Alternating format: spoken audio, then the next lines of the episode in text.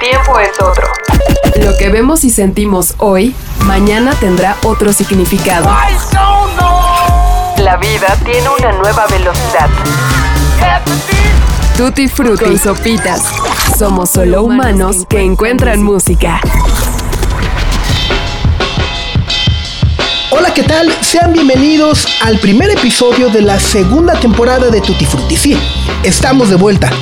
Hace mucho tiempo que no nos escuchábamos, ¿verdad? ¿Cuántos mundiales? Ya es febrero y nosotros seguimos pensando, hmm, como siempre, en música y en fútbol. Que si otro técnico argentino en el Tri, que si Messi se lesionó, que si Rihanna en el Super Bowl. En fin, en medio de toda la actividad deportiva hubo y hay muchas horas de música, nuevos lanzamientos, nuevos artistas y por supuesto una generosísima agenda de conciertos a los que nos morimos por ir aunque no sabemos si el bolsillo nos va a alcanzar. Pero no solamente son conciertos, también es lo que nos espera en cine, televisión, museos, libros, comida, restaurantes, viajes, bueno, todo lo que nos gusta de la vida, ¿no? En lo que respecta a este espacio, nos toca hablar de la música y todas sus manifestaciones. Nuestros oídos están atentos e impacientes por al menos una docena de discos y conciertos que inminentemente llegarán en los próximos meses. El 2022 luce como si hubiera sido hace siglos, pero apenas han transcurrido seis semanas en donde hemos sufrido una tremenda carga emocional por noticias buenas y malas. Personas que hemos admirado extensamente por años y que desgraciadamente se fueron. Mientras sufríamos la eliminación de México en el Mundial de Qatar 2022, ese mismo día, Christine McVie, tecladista y vocalista de Fleetwood Mac, dejó de existir.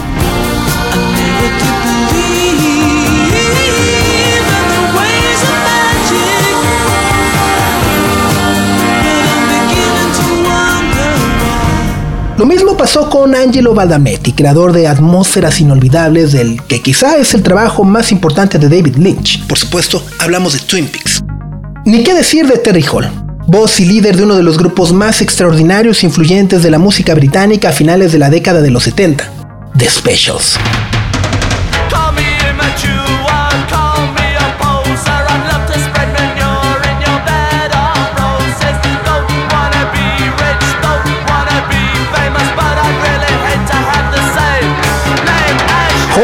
Diagnosticado con cáncer de páncreas el pasado mes de septiembre y para el 18 de diciembre, la terrible enfermedad se lo llevó. También no podemos olvidar a quien vistiera toda la escena naciente del punk británico desde 1977 hasta nuestros días. Vivian Westwood perdió la vida el 29 de diciembre y la noticia de su desaparición física fue eclipsada por la muerte de otro grande, Pelé. Yo tuve la felicidad de ganar el título en Francia de Esportista del Siglo. El deportista del siglo lo nombró Francia. Exacto.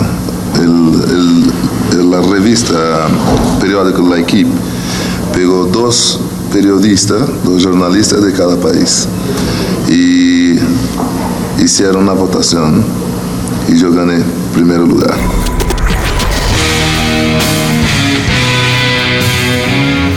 Jeff Beck, el llamado guitarrista de los guitarristas, sustituto de Eric Clapton en los Yardbirds y cuya presencia así como su manera de tocar influyó de manera determinante en toda la música del resto de los 60, 70 y 80 en géneros como el rock, el hard rock, el heavy metal e incluso el punk, murió a los 78 años víctima de una meningitis repentina el 10 de enero.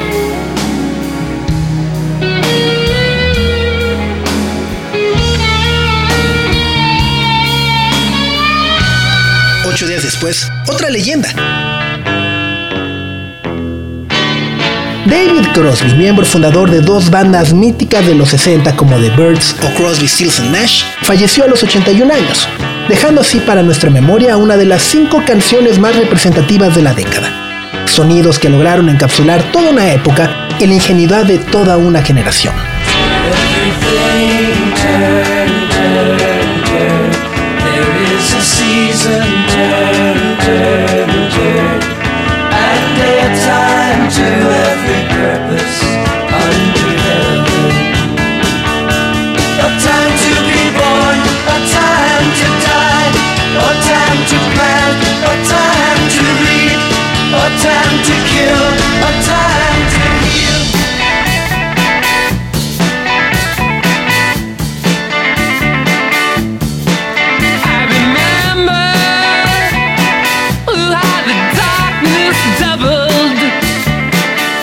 Así como en el transcurso de unos 10 años se pasó de la ingenuidad a la inocencia, uno de los personajes que más hizo reflexionar a decenas y decenas de músicos con el simple uso de su instrumento para así representar la esencia más pura del punk fue Tom Berlin, fallecido también desgraciadamente en este 2023.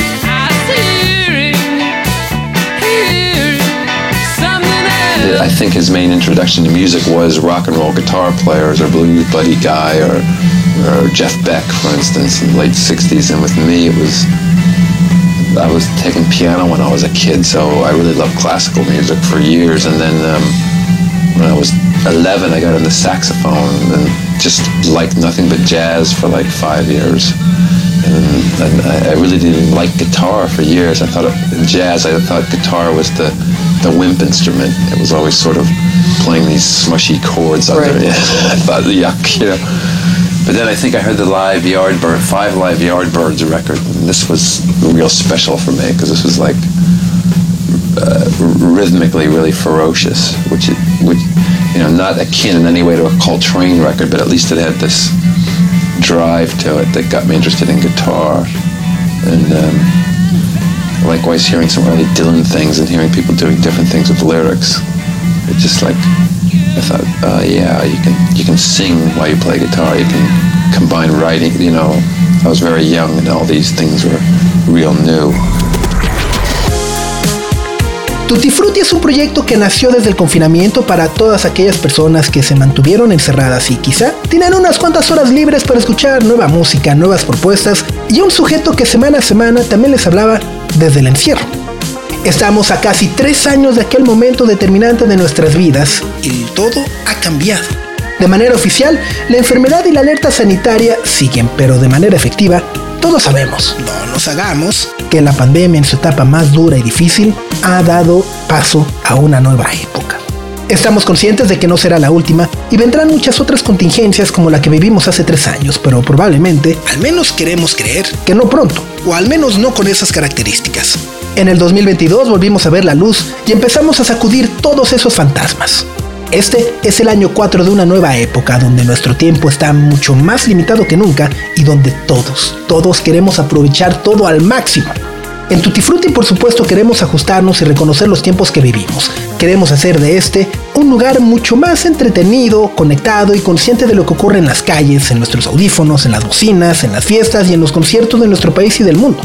¿Qué significado tiene la música en el 2023? ¿Qué valor le damos en nuestra vida diaria? ¿Cuánto tiempo le estamos dedicando a escuchar nuevas canciones y nuevos artistas? ¿O seguimos escuchando lo mismo de siempre? Digo, no está mal, todos lo hacemos. Pero ¿cuánto tiempo nos dedicamos a abrir nuestro horizonte, nuestro cerebro y explorar nuevos sonidos? ¿Qué papel juegan las plataformas y redes sociales a la determinación de nuestros gustos? Claro que no lo tenemos todo claro, pero intentamos buscarlo, eso sí. Somos solo humanos que encuentran música. Tutti Frutti. Lo que sí sabemos es que este 2023 comenzó con proyectos nuevos e interesantes.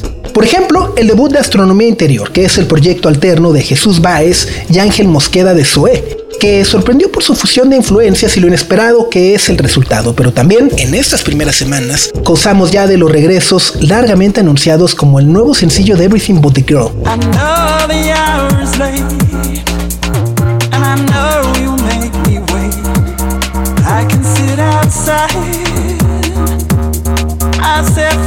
To. What is left to? Nothing left to left to? Nothing left to lose. 24 años sin haber hecho absolutamente nada. Y de repente regresan con esta joya. Ni qué decir del nuevo disco de Iggy Pop con Every Loser, al lado de integrantes de los Red Chili Peppers, Dave Navarro, Chad Smith, un Pearl Jam con Stott Gossard, un James Addiction con Eric Avery y bueno, la colaboración póstuma con Taylor Hawkins, que fue de las últimas canciones que pudo grabar en un estudio.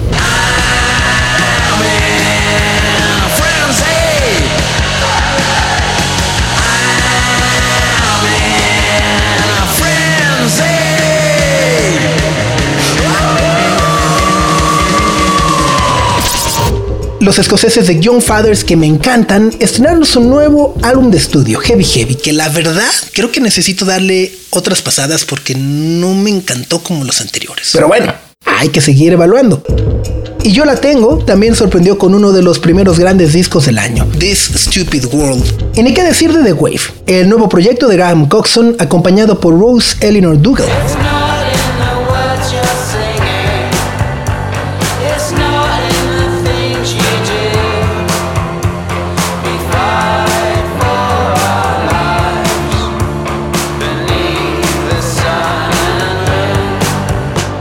La verdad vale muchísimo la pena darle una escuchada porque además es lo último que escucharemos de Coxon antes del regreso de Blur el próximo mes de julio.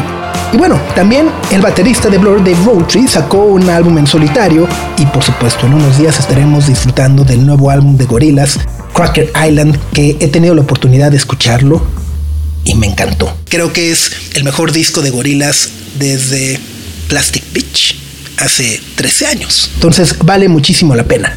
¿Qué es lo que ya está disponible? Bueno, precisamente vamos a empezar con esto de Gorilas que sale el 24 de febrero y incluye una colaboración con Bad Bunny, de la cual platicamos con Demon Albarn y estaremos compartiendo la historia detrás de esa canción que se llama Tormenta más adelante.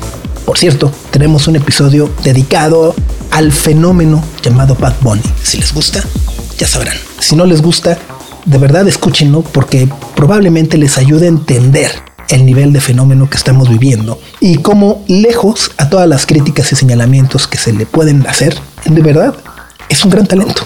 ¿Qué más sigue? Bueno, el regreso de The Page Mode con Memento Mori es producido ni más ni menos que por James Ford, que no es cosa menor. Y bueno, otra cosa que no es menor es que es el primer álbum de The Page Mode tras la muerte de Andrew Fletcher, ocurrida el año pasado.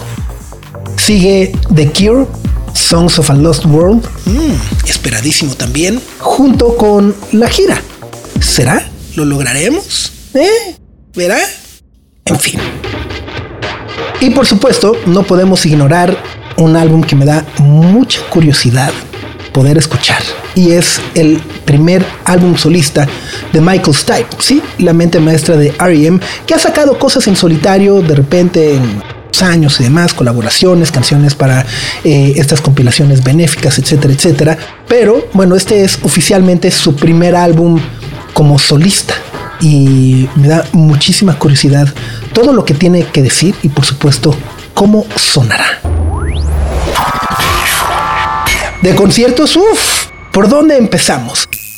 No podemos olvidar uno de los grandes anuncios que nos dio este 2023, que es el concierto de The Smile en el Auditorio Nacional. Tom York, Johnny Greenwood, Tom Skinner. Ha sido uno de los mejores discos que nos regaló el año pasado y finalmente podremos disfrutarlo en el Auditorio Nacional.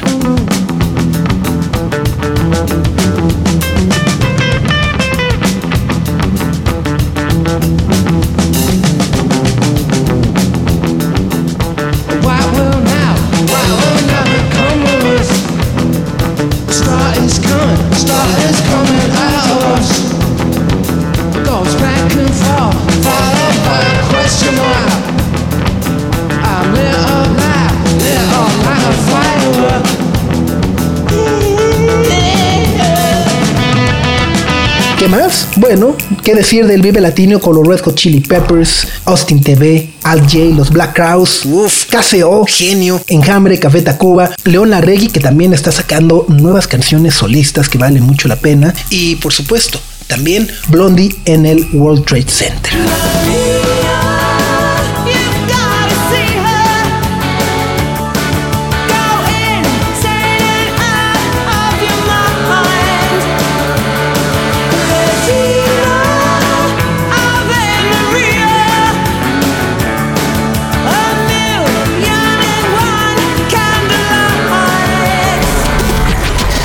Otro grupo que queremos ver en nuestra ciudad son los ajolotes mexicanos, que ni son ajolotes ni son mexicanos. En realidad son de Asturias y llegarán a la Ciudad de México para presentar lo que ellos mismos llaman su pop mayúsculo, pop del siglo XXI, que nos recuerda los mejores momentos del sonido del pop español de Juniper Moon en el mismo foro en el que vimos a los fresones rebeldes. Sí, el 2 de marzo en el foro Indie Rocks.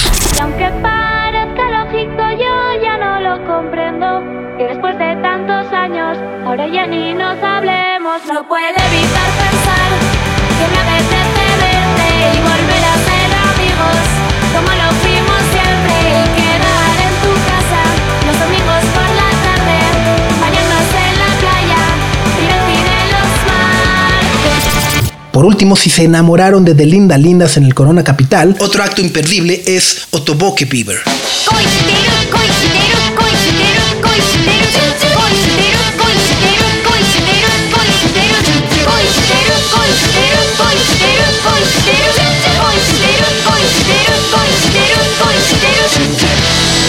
Rock japonés cuyo discurso cuestiona las normas de género y es cantado por chavas con un chorro de onda.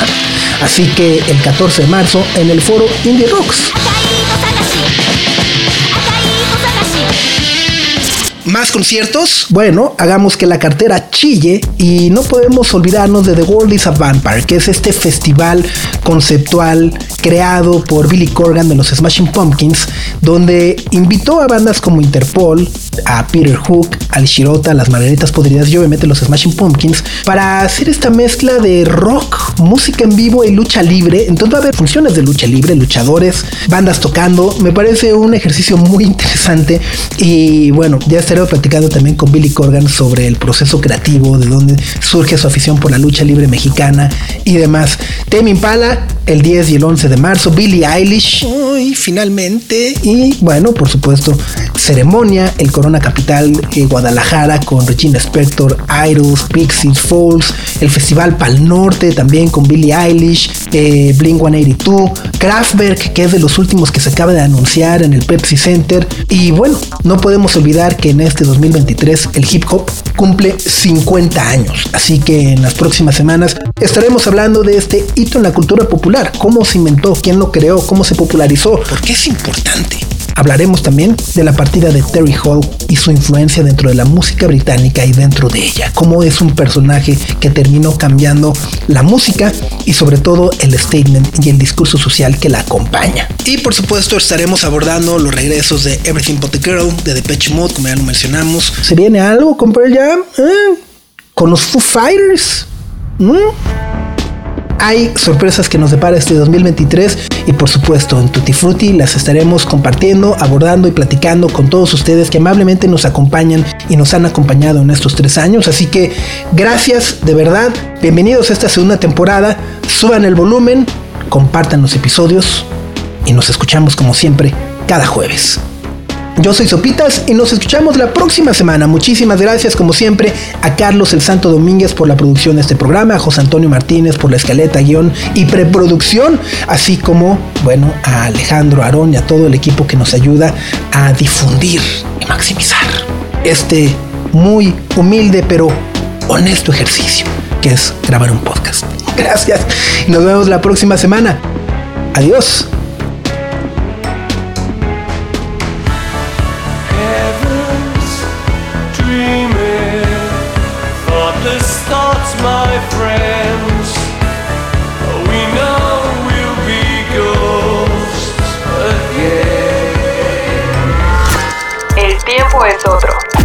Que vemos y sentimos hoy, mañana tendrá otro significado. La vida tiene una nueva velocidad. Tutti Frutti y Sopitas. Somos solo humanos que encuentran música.